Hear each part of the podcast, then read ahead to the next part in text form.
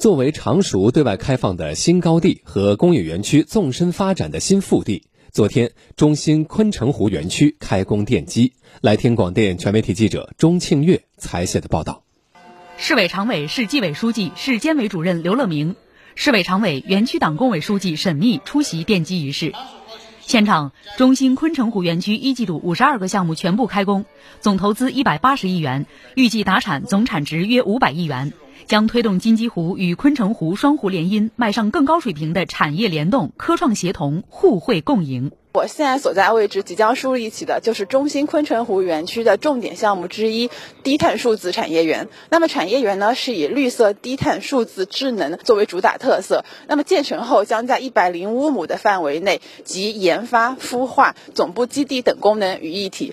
昆城湖片区处于常熟向南融入苏州城区的发展主轴上面，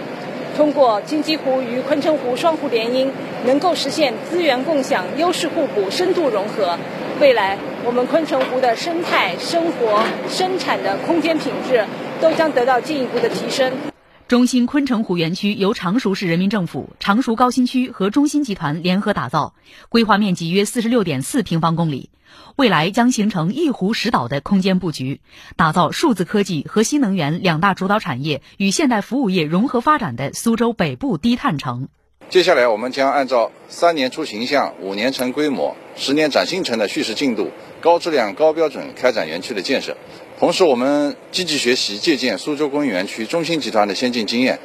组建市场化的招商公司，不断提升我们园区招商产业投资能力。呃，最主要还是要吸引更多的优质项目落户我们园区。